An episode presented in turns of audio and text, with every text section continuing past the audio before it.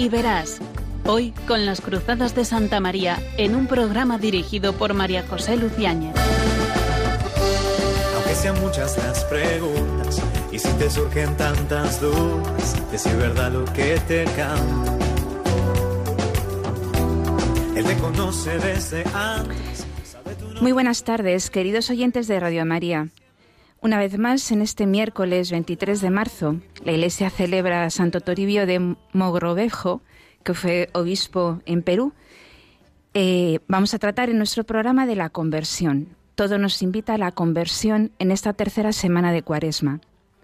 Además, se da un hecho significativo. Eh, todo el curso pasado y este estamos celebrando los 500 años de la conversión de San Ignacio, cuando fue herido por una bombarda en, en la rodilla en, en Pamplona. Y curiosamente, en ese proceso de conversión de San Ignacio de Loyola fue en marzo de 1522 cuando eh, experimenta una fulgurante eh, conversión y, y se pone a los pies de la Virgen de Montserrat, dejando las armas, cambiando su vestido, y ahí es donde comienza el peregrino a caminar, ¿no? y realmente se verifica la conversión. Es una palabra que seguramente muchos oyentes la han escuchado varias veces eh, en las celebraciones litúrgicas de la cuaresma o incluso fuera de la cuaresma. Mm, Pero ¿qué es la conversión? Parece que la palabra dice darse la vuelta, ¿no? Mm, En la oración, una oración muy bonita que el Padre Morales hace a la Virgen de Lourdes, le pide a la Virgen de Lourdes un deseo ardiente de entrar en el camino de la santidad. Quiero hacerme pequeño, hacerme como un niño. Claro, en ese sentido va precisamente la santidad y en el fondo también en este sentido va la conversión, como vamos a ver a lo largo del programa. La conversión supone ser responsable de la llamada de Dios, una llamada que puedo haber escuchado ya o puedo estar preparándome para escucharla, mm, pero es responsabilidad ante esa llamada. Todos tenemos una llamada de Dios, todos tenemos una misión en la vida. Por lo tanto, conversión es responsabilidad ante lo que Dios me pide. Ser una persona verdadera, verdaderísima, una persona consciente de, de su vida, de quién es, de qué es lo que Dios quiere de ella y que no quiere dejarse seducir por las, por las modas actuales ni tampoco por los medios que se llevan de moda. Cuanto más me unifique, cuanto más verdadera sea, más verdadero sea, cuanto más sea yo misma, eh, más convertida en el fondo, porque la unidad de vida es realmente lo que hace que yo me vaya acercando cada vez más a Dios. Por eso, examinar mi conciencia, descubrir qué quiere Dios de mí todos los días, tratarlo con Él, centrarme en lo que debería ser, descubrir mis incoherencias. Algunas veces eh, el demonio nos tiende una trampa que no pensamos nunca que es del demonio, que es hacerme creer que dependo de mí, que tengo que hacer de mí el centro de mí mismo, eh, que y a veces me busco sucedáneos, me busco entretenimientos, ¿no? Si me hago el centro de mí mismo, cada vez más entretenimientos, cada vez, cada vez más adicción, cada vez eh, más peligros que me hunden en la amargura. Mi conversión pasa, por lo tanto, por vivir mi realidad, por vivir mi verdad. La conversión requiere también una renovación interior para coincidir en todo con la voluntad de Dios. A lo mejor es que no veo que tengo que dar un viraje a mi vida. Posiblemente esa es la pregunta que me tengo que hacer. ¿Tengo que cambiar algo? ¿Algo grande? ¿Algo pequeño? En este mes de marzo, mes de San José, le podemos pedir, dado que Santa Teresa dice que todo lo que se le pide a San José, todo lo concede, le podemos pedir que nos ayude a ver por dónde tiene que ir mi conversión. Una conversión que no es una sola vez en la vida. El Papa Francis, no, el Papa Benedicto fue quien dijo que San Agustín tuvo tres conversiones. Y la última conversión es cuando se convierte a la humildad. No era capaz de hacer nada por sí mismo. Esa fue su última conversión. Se dio cuenta de que dependía todo de Dios. Saber que el que hace es Dios y el hombre es el que se deja hacer. Esa es la conversión. Vamos a, tratar este tema en el programa y vamos a ir tratándolo de la mano del Papa Francisco en, el mensaje que tiene para la cuaresma del 2022, en el que habla precisamente de algunos aspectos que nos pueden ayudar en este proceso de conversión. No se vayan porque dentro de unos pocos minutos después de la canción tendremos una tertulia acerca del mensaje del Papa.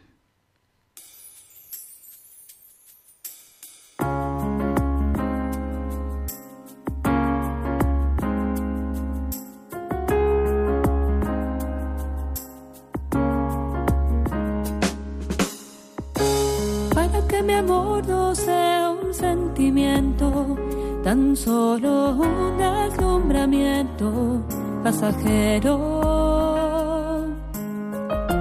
para no gastar mis palabras más mías, ni vaciar de contenido mi te quiero. Quiero hundir más hondo mis raíces en ti y cimentar en solidez este mi afecto. Pues mi corazón que es inquieto y es frágil, solo acierta si se abraza tu proyecto. Más allá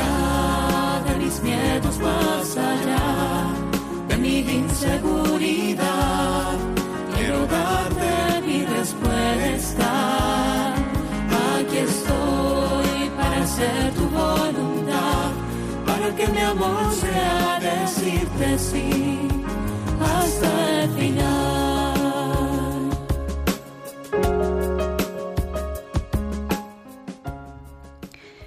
Nos encontramos en el programa de Ben y Veras.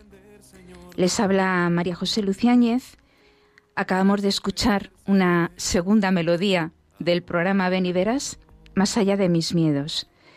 Y de la mano de esta canción nos introducimos en esta segunda parte del programa que consiste básicamente en una tertulia.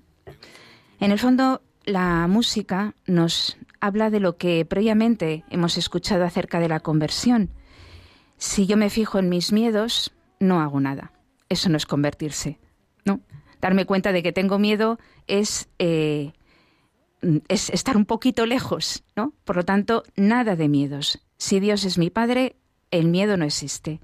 Por eso, más allá de mis miedos, o como nos decía la canción, hundir más hondo mis raíces en ti, en Jesucristo, ser uno contigo. Eso es lo que yo quiero, hacer siempre tu voluntad. Esa es la conversión. Tengo el gusto de tener a mi lado a dos jóvenes que van a presentarse. Muy buenas tardes, Isabel. Buenas tardes, Marta. Buenas tardes. Buenas tardes, María José. Buenas tardes. A ver, ¿quiénes sois? ¿A qué os dedicáis? Marta. me llamo Marta, he venido varias veces al programa de aquí, de Radio María. Estoy muy contenta. Em, vivo en Madrid. Eh, estudio un máster en Derecho Matrimonial Canónico en la Universidad Pontificia de Comillas y es un placer volver a estar con vosotros. Se llama Marta Carroza. Y yo soy Isabel Martínez. Eh, estoy ahora estudiando Ingeniería Informática, segundo, en la Universidad Autónoma y ahora también estoy terminando un máster en catequesis porque acabo de terminar ciencias religiosas. Bueno, aunque eh, no lo han dicho, en el fondo cada una de ellas se encuentra en un estado diferente de vida, podríamos decir, ¿no? Marta aún no ha discernido qué es lo que Dios quiere de ella, cuál es la voluntad de Dios sobre ella. Isabel sí que lo ha discernido hace ya algún tiempo y saldrá seguramente a lo largo del programa pues algo de su proceso de conversión. Y por eso es una joven religiosa de las concepcionistas. Em, bueno, pues vamos a hablar sobre el mensaje del Papa para la cuaresma. Como muy bien conocéis, el Papa divide su mensaje en tres partes.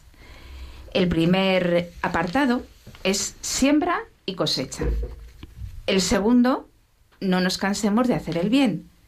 Y el tercero dice, si no desfallecemos, a su tiempo cosecharemos. Es un mensaje que gira en torno a la agricultura, como eh, analogía de lo, que, de lo que Dios, porque es Dios el que siembra y se sirve de, de muchas cosas y de muchos acontecimientos.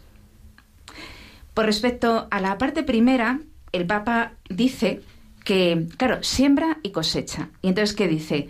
Pues que la cuaresma es un tiempo propicio para sembrar, para sembrar el bien con vistas a la cosecha. Con demasiada frecuencia, dice el Papa, prevalecen en nuestra vida la avidez, la soberbia, el deseo de tener, de acumular, de consumir, como muestra la parábola del Evangelio del hombre necio, que acumula, acumula, acumula. Entonces dice, necio, si en un momento te van a pedir la vida, ¿de qué te sirve haber acumulado tanto? Por eso la cuaresma nos invita a la conversión, a cambiar de mentalidad, para que la verdad y la belleza de nuestra vida no radiquen en el poseer, sino en el ser. No estén tanto en el acumular cuanto en sembrar el bien y compartir. Bueno, pues en torno a esto que dice el Papa, Dice también que Dios es el primer agricultor, ¿no? Y Él es el que está eh, generosamente derramando en la humanidad ¿no? Eh, una gran siembra. Pues em, reconocéis en vuestra vida, os pregunto, Marta e Isabel, estos tiempos favorables en los que Dios siembra en vos, ha sembrado en vosotras o a través de vosotras. ¿Tenéis alguna experiencia de que Dios haya sido un sembrador en vuestra vida? Yo sí. Mm, para mí ha sido siempre el sembrador. Y sobre todo en mi etapa escolar. Al principio, cuando yo estaba en el colegio, pues el encuentro con mis profesores, con mis amigos, con las distintas asignaturas, pues eso iba llenando mi vida para luego poderlo repartir. Y quizá un tiempo favorable por excelencia ha sido mi etapa del noviciado porque como antes dijiste, yo soy religiosa y mm, ese ha sido un momento en el que tuve que apartar o poner a otro lado mis estudios y centrarme en descubrir cuál era el sueño de Dios para mí. Y eso ha sido para mí una gran etapa de, siembra. He ido descubriendo todo lo bueno que Él pone en mí y en los demás. Eh, todo esto eh, lo dice Isabel con los ojos iluminados, que nuestros oyentes no pueden ver. Es decir, que, que Dios verdaderamente siembra cuando el alma se abre. Y uno piensa, cuando estabas hablando, ¿no? El noviciado, tienes que aparcar, aparcar todo. Totalmente. Todo se deja al lado. Y uno piensa, la renuncia, ¿no? Que eso puede suponer. Pues no, si es que Dios no quita nada y lo da todo. Totalmente. Por eso, Dios siembra gratuitamente. A ver, Marta, cuéntanos algún tiempo especial de, siembra de Dios en tu vida. Bueno, la verdad es que podría contar muchas cosas. Eh, es verdad que noto pues que siembra mucho Dios en mi corazón cada vez que hago unos ejercicios espirituales, como así ha sido cada año. Y especialmente en los últimos, pues ha sembrado en mí un deseo de, por ejemplo, de irme de misiones este verano y me estoy preparando para ello a lo largo de este curso. He recibido formación y estoy con pues con ese corazón generoso no de, entregarme este verano pues eh, en el país en el que pues haga más falta no allí donde pueda ir por ejemplo. También reconozco que este tiempo de cuaresma en el que nos encontramos es especialmente importante, ¿no? Y aquí también el Señor pues siembra, siembra deseos de, de, vivir con ojos nuevos esta cuaresma, ¿no? Que no sea una cuaresma más, que se traduzca pues en ese acompañamiento a Jesús, ¿no? En, mi oración personal, en, en, que me transporte con Él pues a ese desierto que tuvo que recorrer, en ese camino de Calvario, pero también que en mi vida pues se traduzca en, en pequeñas cosas, gestos que, inviten pues a practicar más la caridad, ¿no? Con los demás, con los que tengo cerca, como quiere el Papa, ¿no? Y así nos exhorta. Mm. Pues sí, eh, es un tiempo de gracia, ¿no? La cuaresma, y por eso hay que aprovecharlo, y muy bien señalado lo de los ejercicios espirituales, porque Dios realmente se derrama, ¿no? Siembra eh, abundantemente. Dice el Papa a raíz de esto que mm, solo vemos una pequeña parte del fruto de lo que sembramos, ya que según el proverbio evangélico, uno siembra y otro cosecha. Precisamente sembrando para el bien de los demás participamos en la magnanimidad de Dios. Hemos, mm, por las experiencias que habéis contado, realmente habéis experimentado la magnanimidad, ¿no? que es una palabra que se utiliza poco, pero que eh, es una palabra preciosa, ¿no? porque habla de grandeza. Dios es magnánimo, Dios es lo mayor, es lo que más da, ¿no? Eh, y a eso, eso tenemos que ser todos, ¿no? Eh, bueno, pues habéis comentado que habéis experimentado la magnanimidad de Dios para con vosotras, ¿no? Comentabas en el noviciado, en los ejercicios espirituales, en el tiempo de cuaresma. Bueno, eh, claro, claramente habéis experimentado el gozo de la magnanimidad de Dios. Y ahora os pregunto, ¿y habéis experimentado el gozo de la magnanimidad de Dios al dar gratuitamente? Porque la gratuidad es una palabra clave, por ejemplo, en Benedicto XVI. A ver. La verdad es que yo pienso que en general eh, esa magnanimidad se encuentra haciendo, aunque sea pequeñas cosas, por los demás. Cuanto uno más se olvida de sí, cuanto uno más se empobrece a sí mismo y busca el bien del otro, yo lo experimento en, pequeñas cosas. Eh, en la atención, por ejemplo, pues más particular a una persona que a lo mejor lo necesita, ¿no? Mm, en escuchar o vamos yo por ejemplo en experiencias de voluntariado también lo he, lo he percibido muchas veces que pues estando en una residencia de ancianos por ejemplo cuánto bien les he hecho tantas tantas tardes no o repartiendo comida eh, por las calles de Madrid en algunas ocasiones, eh, formando un pequeño grupo con mis compañeras, ¿no? Que nos hemos animado también a, hacer esos, esos pequeños actos, ¿no? Y luego hacíamos conclusiones entre todas y todas estábamos muy contentas y, y siempre repetimos. Y en general, pues yo me quedo con esa conclusión, que cuanto más uno se olvida de sí y mira al otro, aunque sean pequeñas cosas, que nada cae en saco roto y que, y que uno experimenta esa grandeza, ¿no? Ese, ese participar en el amor de Dios, ¿no? Porque así es, así es el amor del Señor. Isabel. Yo pensaba al principio, cuando me preguntaba un poco eh, si qué frutos o qué, cómo he vivido esa magnanimidad, me recordaba eh, me acordaba especialmente de cuando participé en un campo de trabajo en Pozo Blanco. Con, era, es un centro de discapacitados físicos, entonces ver la dificultad que tienen ellos para poder hacer una vida como la que puede ser la mía, pero a la vez que es completamente igual que, que yo, eh, descubrir ahí cómo me mira Dios en ellos, porque a veces solo podían hablar con los ojos porque incluso el habla la tenían afectada. Y es que ahí descubres que, que, en cuanto vas con el corazón abierto, como tú me decías antes, pues es que recibes mucho más de todo lo que das.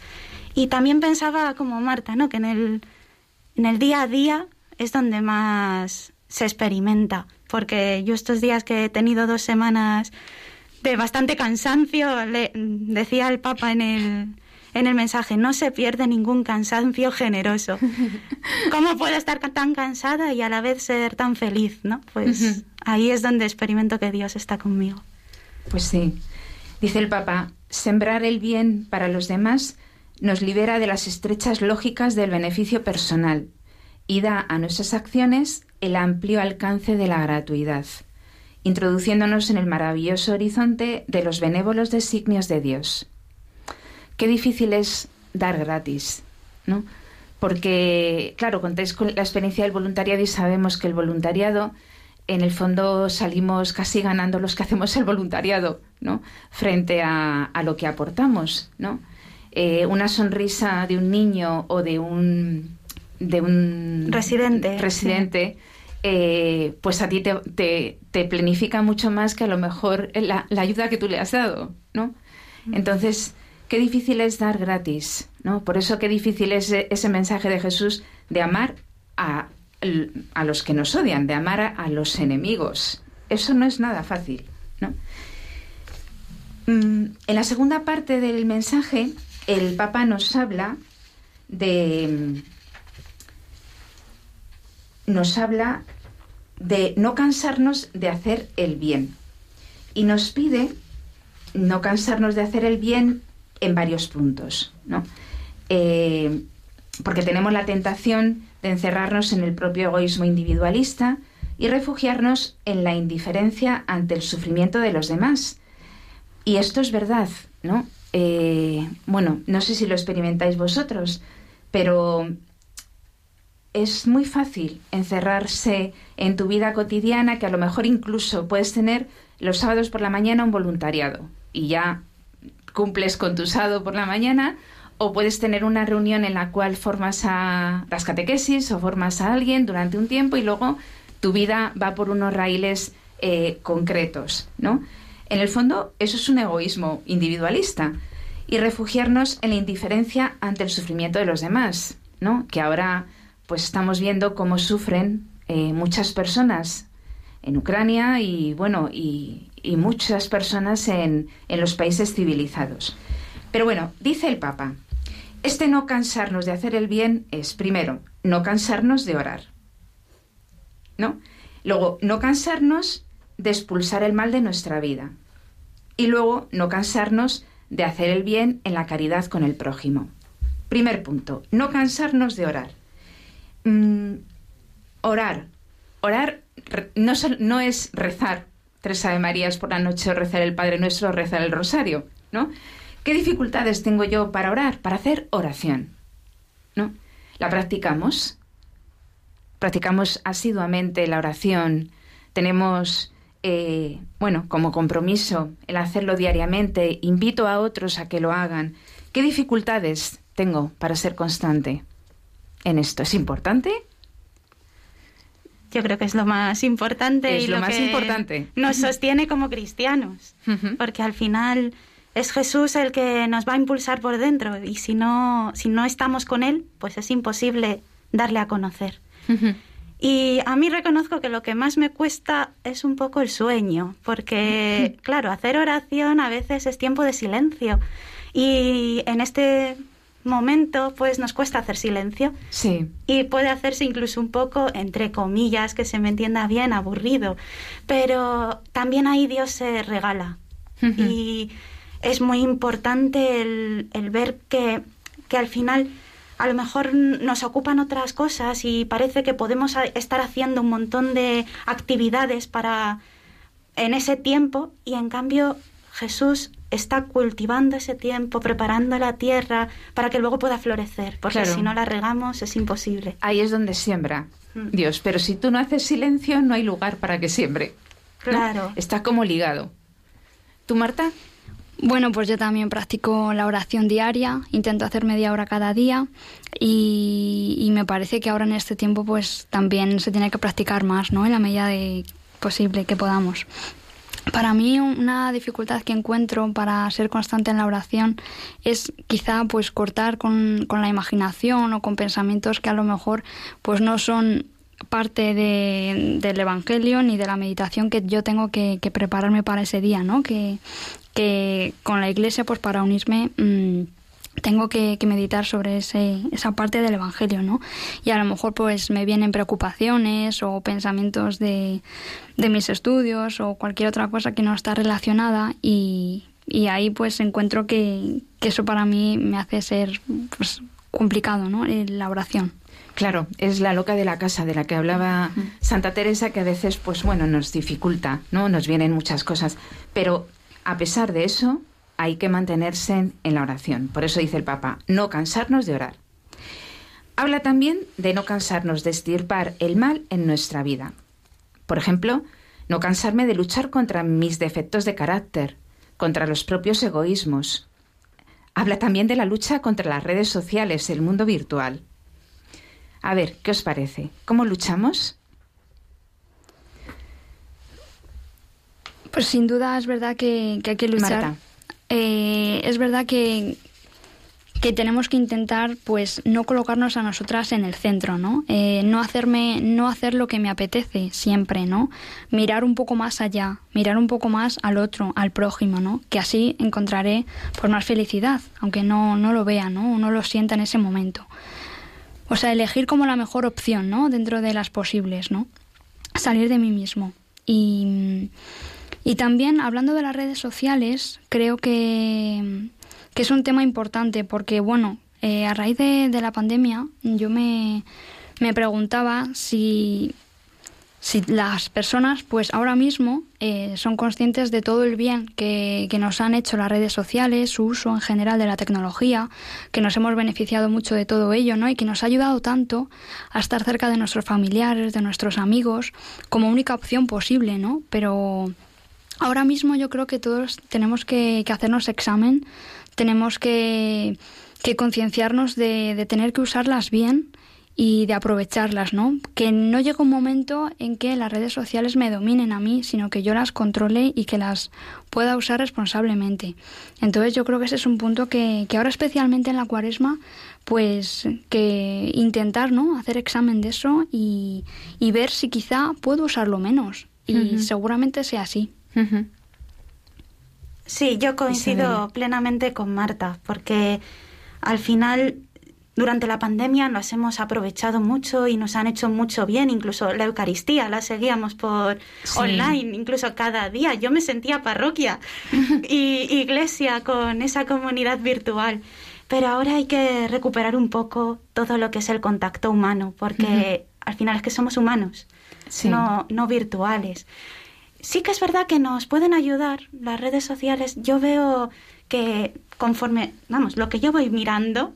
Pues si veo imágenes que me hablan de Jesús, la música que escucho en las redes también me lleva a Dios, pues eso es bienvenido y también alimenta mi relación con Él. El problema está en que a veces nos es difícil distinguir. Claro. Y por eso, quizá en este tiempo de cuaresma, pues a lo mejor nos podemos buscar un tiempo, un pequeño calendario de a esta hora vale, pero luego ya me voy a poner con esto otro que tengo que hacer. O... Sí. Yo también he visto eh, que a veces, en vez de. O sea, mm, como el WhatsApp te pone en contacto directo con las personas y, y se mantiene una conversación más o menos normal, eh, muchas veces pienso, pero si es que sería mejor que habláramos por teléfono. Y luego después también sería mejor que quedáramos, ¿no? Para dar un paseo. Entonces yo reconozco que en esto te, pues es una lucha, ¿no? Sobre todo en este mundo tan alocado y, con tanta prisa con la que vivimos. Entonces yo me he propuesto eh, eso, favorecer más las relaciones sociales, persona a persona, uno a uno, ¿no? Incluso también con mis alumnos, ¿no? El, no sé, que a veces se sorprenden de que te acuerdes de los nombres o de que le preguntes por algo que, que ha comentado o que le desee suerte en un examen de conducir, ¿no? pues esas cosas yo creo que las tenemos que recuperar, ¿no? Y luego los defectos de carácter, ¿no? Porque hay que luchar, ¿no? Si yo soy tiendo al desánimo, pues tengo que luchar contra ese desánimo. Si tiendo a la apatía, tengo que luchar contra la apatía, ¿no? Si soy una persona eh, que se queja mucho, pues tengo que luchar, ¿no? Porque si no, eh, no se verifica esa conversión, ¿no? Que exige la ascética de eso, de ejercitar las virtudes, ¿no? Que, que, es tan importante, ¿no? La fortaleza, la templanza, ¿no? la prudencia, o sea, esas virtudes que el catecismo nos dice que hay que ejercitar y eso pues se ejercitan en la lucha contra los defectos de carácter, ¿no? Todo eso es un camino y estaba pensando en unas frases que leía en un libro de un santo hace poco que decía que, mm, que no solamente es santo el que nunca cae, sino el que siempre que se cae lo reconoce y lo vuelve a intentar.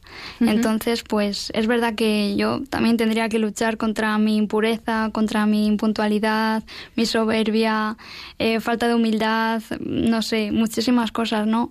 Pero siempre tengo ese deseo de mejorar y tengo esa confianza en que puedo conseguir ser mejor cristiana, siempre con, desde la humildad, apoyándome mucho en Dios y que saber que con Él es posible, ¿no? Entonces, pues todo eso yo a veces me, me hago algunos propósitos en, la lucha del carácter y en tiempos concretos voy trabajando algunos para intentar mejorar. San Ignacio en el libro de los ejercicios plantea, una semana te dedicas, bueno, él habla por ejemplo de la gula, ¿no? Otra semana haces otro, o sea, luchas contra otra cosa. Entonces no es, de, no es decir, tengo demasiados defectos, no. Empieza por uno, sigue con otro, hasta que vayas, bueno, mejorando, ¿no? Y uno hace lo que puede y se levanta siempre que cae, ¿no? Pero eso, el esforzarnos realmente, pues eso, por ejemplo, cada semana, ¿no? El Papa también nos dice que no nos cansemos de hacer el bien en la caridad activa hacia el prójimo. Y da algunos ejemplos. Ahora yo os pregunto, ¿qué hacemos por los demás? Por ejemplo, el Papa nos dice ser generosos en hacer el bien a los demás, cuidar a quienes tenemos cerca, para hacernos prójimos de aquellos hermanos y hermanas que están heridos en el camino de la vida, estar cercanos a tantas personas que están heridas, buscar a quien está necesitado, por ejemplo, mm, buscar a quien desea ser escuchado, recibir y que desea recibir una buena palabra, visitar, ¿no? a alguien que está en soledad, por ejemplo, ¿no? Entonces, eh, ¿cómo vivimos este no cansarnos de hacer el bien en la caridad activa? Seguro que tenéis experiencias. Isabel. Yo estaba pensando un poco en, en qué es lo que aporto ahora mismo y pensaba sobre todo en la disponibilidad, porque quizás algo muy sencillo, no son grandes actos, pero el saber que voy a estar, yo normalmente estudio en la biblioteca, pues saber que voy a estar ahí en la biblioteca, que quien quiera puede entrar y preguntarme lo que sea y si me tengo que ir a otro sitio a hacer otra cosa, pues sin problema o porque el tiempo al final nos preocupa y nos consume y nos impide seguir bien a Jesús. Entonces, eh, regalar el tiempo es, es algo muy sencillo, pero a veces muy, difícil. A veces muy difícil. Sí, sí. Entonces, yo creo que por ahí, creo que es por donde Dios me llama en esta cuaresma, ¿no? A, no guardarme ese tiempo que necesito para mí porque los estudios me agobian, sino el poder darlo pues donde necesiten. Sí, está muy bien el propósito, ¿no? Regalar el tiempo. Marta. Pues sí. cuentas algo? Yo, bueno, también tendría algunos ejemplos por contar. Sí que es cierto que que me he esforzado un poco, ¿no? Más, un poco más en esa atención por más interesada, ¿no? Al otro, a la escucha a los demás, ¿no? A, al interesarme más por, por quien tengo cerca, ¿no? En animar, cuando algún compañero pues lo ha necesitado. Eh, podría contar, por ejemplo, que una compañera mía del máster eh, en este tiempo ha cogido el COVID y ella es madre de familia y pues lo ha cogido toda su familia y pues no sé, ¿no? Eh, se ha ausentado de clase dos semanas y pues hay que ser compañera, eh, ¿no? En este tiempo. ¿Y cómo he sido compañera? Pues, pues por supuesto, eh, llamándola por teléfono, interesándome en, cómo está, cómo va evolucionando, cómo están sus hijos, contándole pues todo lo que hemos hecho en clase, ¿no? facilitándole las tareas. también la amiga de una compañera mía, su madre, ha tenido un ictus y la verdad es que ha sido una situación muy difícil para ella y yo he estado ahí, ¿no? pues ha necesitado que alguien la escuche, eh, que se desahogue y, he notado pues que necesitaba más ese apoyo, ¿no? Entonces pues ahí mm, en estos tiempos eh, pues no hay que decir bueno pues mm, voy a pasar, ¿no? O no voy a voy a darme todo lo que pueda en, esa compañera, por ejemplo. Y la tercera parte del mensaje del Papa es, si no desfallecemos, a su tiempo cosecharemos. Claro, nunca dice cuál es el tiempo, porque puede ser que el tiempo sea en la eternidad, pero bueno, em, pidamos a Dios, ¿no? Esa constancia del agricultor para no desistir en hacer el bien, un paso tras otro. Eh, ¿Habéis visto frutos? No desistir tener paciencia. ¿Habéis visto algún fruto? ¿O en esta tarea ¿no? de, de evangelización, de darse a los demás. Algo habéis dicho, ¿no? Pero, a ver, algún... Pues yo creo que, que, los frutos, yo estoy convencida de que muchas acciones, aunque yo no vea los frutos visiblemente, eh, esos frutos se desvían en, en, cosas y en personas, ¿no? En, en, en general a los demás, aunque yo no lo vea, estoy convencida. Porque como bien decía el Papa en este mensaje de la cuaresma, en Dios no se pierde ningún acto de amor, por más pequeño que sea, no se pierde ningún cansancio generoso, ¿no? Entonces yo pues tengo mucha confianza. Y, y bueno, sí que he visto frutos, ¿no? Algunos. Eh, por ejemplo, yo puedo contar que, que, bueno, que mi familia en general le cuesta bastante practicar su fe. Y, y yo he visto pues eh, pequeños actos de acercamiento a la fe en estos años, ¿no? Quizá poco a poco eh, es uh -huh. algo que, que, bueno, que he estado ahí trabajando y esforzándome y he visto que a través de mi ejemplo o de mis consejos o de mi forma de vida, pues, pues ellos eh, han avanzado, ¿no? Por ejemplo. Uh -huh pero sí que en general pues he visto que a lo largo del tiempo pues sí que ha crecido en mí pues esos deseos no de, de amar más a Jesús de entregarme más a los demás de, de ser más fiel en, en, esas pequeñas cosas que solo él sabe. O sea de interesarme en general por más por los demás de forma pues más desinteresada en mí sino pensar más en el otro. Pues es un paso tras otro. Isabel. Sí yo también veo frutos bueno, en mi misión evangelizadora, pero también en mí, como decía Marta, porque yo no, no sé quién me iba a decir hace unos años que yo iba a estar aquí hablando en público sobre la fe, sí. porque uh -huh. he sido y soy muy tímida, pero bueno, he descubierto que cuando Jesús está dentro de ti, si no lo dejas que salga, pues al final se acaba volviendo uh -huh. y quizá no es del buen espíritu. Uh -huh. Y quizá me gustaría comentar una, una anécdota del año pasado. Eh, tuvimos, recibimos a una niña en el colegio en el que yo trabajaba eh, que había estado separada de sus padres y que la habían separado de sus padres, la habían cambiado de colegio por una situación complicada en la familia. Y cuando llegó a clase, ella estaba cerrada, no quería hablar. Y, y yo le pregunté pues que qué le pasaba, ¿no? Y que odiaba a Dios, odiaba la iglesia, odiaba a todas las religiosas, odiaba todo lo que tuviera que ver algo con Jesús. Y dije, bueno, no pasa nada. Entiendo que puedas estar enfadada, uh -huh. pero vamos a conocernos. Y bueno, al final del curso yo sí que vi un cambio muy grande en ella, porque ya no seguía diciendo que odiaba a la iglesia, odiaba a Dios y odiaba todo lo que quisiera, pero a las personas concretas no. Entonces, el poder transmitir mi fe y ver que esa niña se ha podido contagiar a lo mejor un poco de, del amor de Jesús, pues uh -huh. para mí ha sido una experiencia muy bonita. Pues sí, porque el amor de Dios se transmite persona a persona y además se transmite a veces incluso sin palabras, ¿no? Sí. Sino con gestos. Bueno, pues eh, yo creo que con lo que nos habéis contado, yo creo que todos los que no hayan leído el mensaje del Papa, seguro que leen el mensaje del Papa para la cuaresma, porque es muy bonito y además es muy práctico, ¿no? Eh, sobre todo lo que dice es que no nos cansemos, no nos cansemos de hacer el bien, no cansarnos de estirpar el mal en nosotros, no cansarnos de tener eh, detalles de caridad activa con el prójimo y que si no desfallecemos, a su tiempo cosecharemos.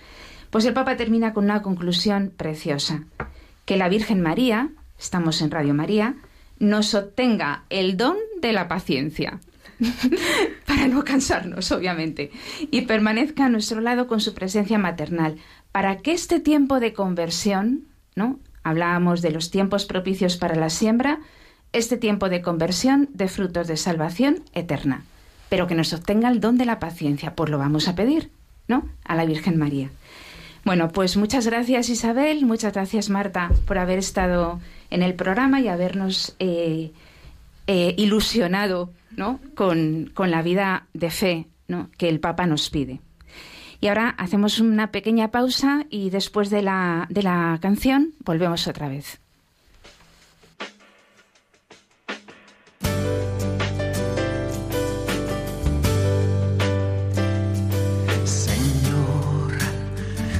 Toma mi vida nueva antes de que la espera desgaste años en mí. Estoy dispuesto a lo que quieras, no importa lo que sea, tú llámame a servir. Llévame donde los hombres necesiten tus palabras, necesiten mis ganas de vivir. Donde falte la esperanza, donde todo sea triste, simplemente por no saber de ti.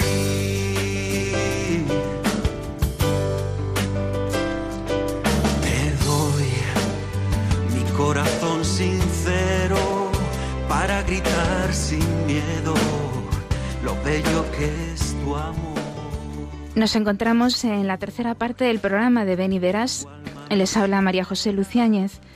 Invitamos a los jóvenes a que nos escriban a beniveras2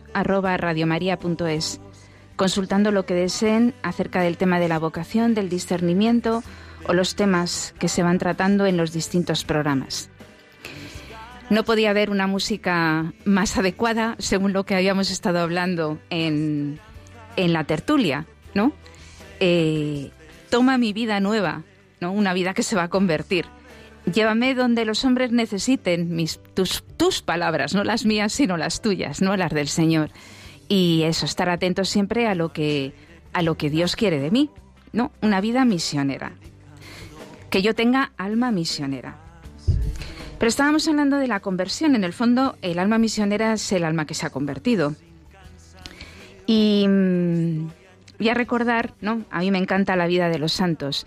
Estábamos, eh, había dicho al principio, ¿no? Los 500 años de la, de la segunda conversión, yo diría, de San Ignacio de Loyola, cuando decide caminar desde Aranzazú a Montserrat y allí hace vela a la señora y mm, le entrega sus, eh, su espada de caballero, se cambia el vestido y comienza una nueva vida. De Montserrat va a Manresa y allí en Manresa ¿no? redacta los ejercicios espirituales y se hace propósitos serios para su vida. Eh, hace además una buena confesión, porque estuvo tres días en Montserrat haciendo la confesión, ¿no? Lo cual debía de ser una buena confesión. Eh, no está mal, si San Ignacio tarda tres días, yo el otro día que estuvimos en Montserrat, yo pensé yo, Dios mío, necesito también una buena confesión, ¿no? Y es un buen propósito para la cuaresma. Pero es que estamos siempre celebrando centenarios de los santos. San Ignacio de Loyola, son los 450 años este año de la muerte de San Francisco de Borja, que fue el tercer general de la Compañía de Jesús, un gran santo, y también estamos en un acontecimiento aniversario del nacimiento de San Pedro Canisio, tres jesuitas, San Ignacio, San Francisco de Borja, San Pedro Canisio. La vida de los santos nos invita a la conversión, una conversión que es distinta para cada uno, ¿no? Eh, una conversión que va del pecado a la gracia, de la gracia al fervor y del fervor a la santidad. Y todos estamos llamados a la santidad. Así lo, pide Jesucristo. ¿no? Mm, por eso, eh, todos los que nos escuchan, todos los que estamos aquí en el programa, en esta mesa, ahora hablando, todos nos tenemos que convertir. No estamos convertidos. ¿no? Y voy a comentar muy brevemente unas palabras que dice eh, el, Papa Francisco en la Evangelii Gaudium, cuando habla de no a la mundanidad espiritual. Y uno se pregunta, o sea, que se puede ser mundano espiritualmente. Es decir, ¿puedo yo ser un cristiano así fervoroso o aparentemente fervoroso, muy espiritual, y sin embargo caer en la mundanidad espiritual? Pues el Papa alude a esto muchas veces. Y yo pensaba, mm, a mí la primera eh, me ayuda el leerlo para saber realmente en qué consiste esta conversión que yo busco. Y dice el Papa, la mundanidad espiritual que se esconde detrás de apariencias de religiosidad e incluso de amor a la Iglesia, es buscar, en lugar de la gloria del Señor, la gloria humana y el bienestar personal. Y mm, puede sucedernos. Muchas veces podemos buscar la gloria humana con pretexto, por ejemplo, de apostolado, ¿no?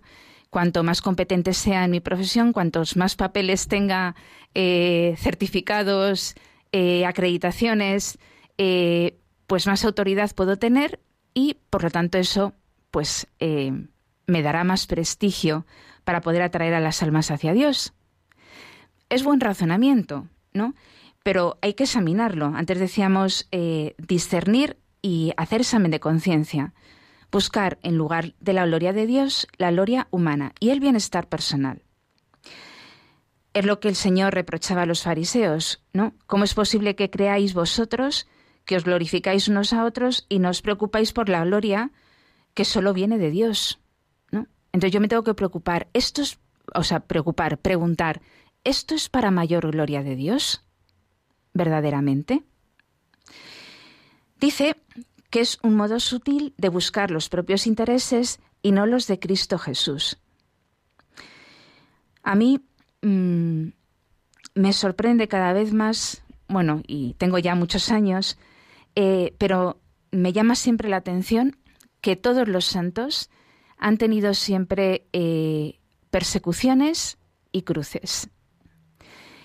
Y, y una vida sin cruz no vale. Es una vida que no nos lleva a la santidad ni a la conversión. O sea, necesitamos la cruz. Y claro, antes hemos dicho, más allá de mis miedos, ¿no? Y uno piensa, ¿y qué cruz está reservada para mí?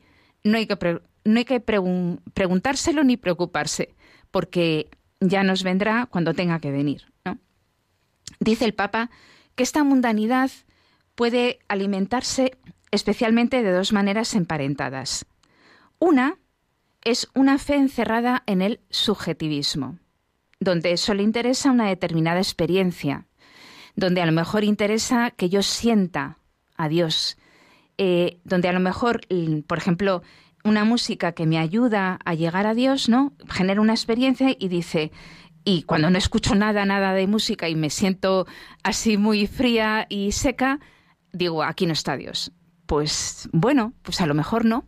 Eh, o sea, a lo mejor eh, tener una oración en la que no siento nada es mucho más, em, da más gloria a Dios.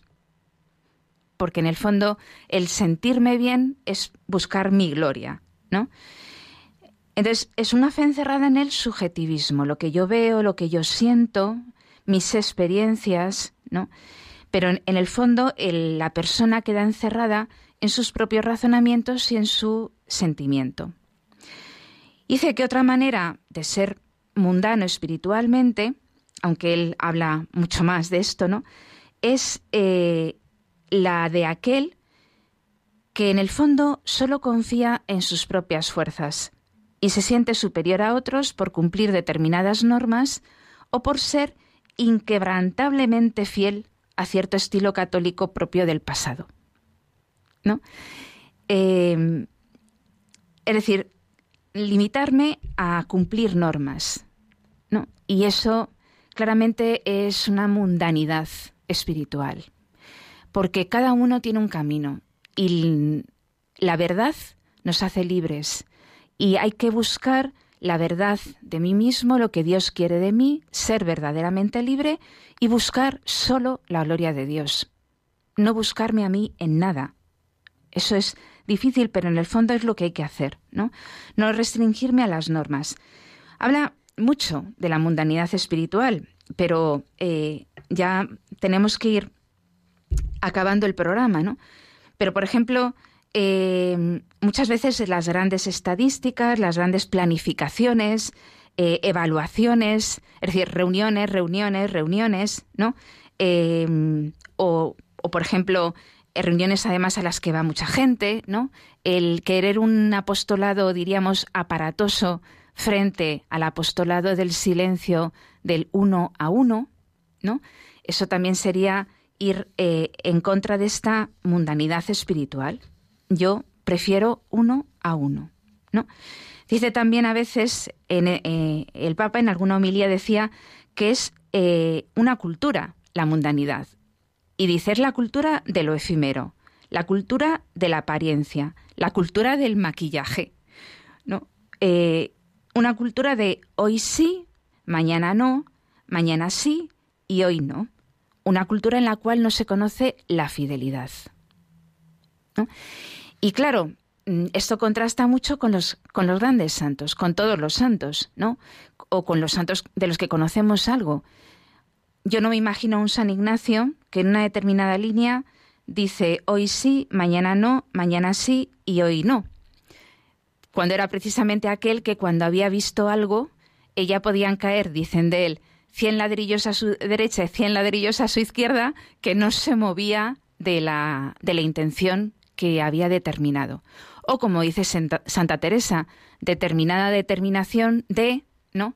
Eh, seguir por el camino que yo he visto en la oración. Entonces, eh, esas personas verdaderas, ¿no? Que ven una cosa y que con constancia y fidelidad la persiguen, eso es lo que tenemos que trabajar para eh, que se realice esta conversión que tanto buscamos y que poco a poco nos irá acercando a lo que Dios quiere de nosotras de nosotras porque estamos aquí chicas, ¿no? De nosotros, por todo lo que nos, por todos los que nos oyen. Pero qué, mm, qué bien está esto del Papa, ¿no? Es la cultura de la apariencia. Bueno, pues a lo mejor es interesante que yo quede mal más de una vez, ¿no? Pero Dios y yo sabemos que lo que había que hacer en ese momento es este detalle concreto, ¿no? Eh, es luchar contra la cultura de la inconstancia y qué difícil es hoy, ¿no? O la cultura de la infidelidad, que también es difícil, ¿no? Bueno, pues vamos a convertirnos en esta cuaresma, vamos a dar un paso más en este proceso de conversión y vamos a intentar ser, pues luchar, por ejemplo, por ser constantes, ¿no? Constante en ser puntual, constante en no desanimarme, constante en fiel a mis amigos, ¿no? Fiel a mi propósito, a un propósito de vida consagrada, a un propósito de matrimonial, fiel. Después de haberlo discernido, fidelidad hasta el final, porque el sentimiento no es criterio de verdad, ¿no? Ya lo sabemos. Bueno, pues eh, con estas ideas y con, con estas palabras tan iluminadoras del Papa, pues nos vamos a despedir de nuestros oyentes hasta el próximo programa. Bueno, muchísimas gracias por estar aquí, Isabel. Espero que vuelvas más veces. Y tú, Marta, también, ¿no? Que ya casi eres asidua de muchos programas. El placer es mío, María José. Muchas gracias. Sí, muchas gracias por la invitación. Bueno, muchas gracias a vosotras y a nuestros oyentes. Y ya nos despedimos hasta el próximo programa. Buenas noches.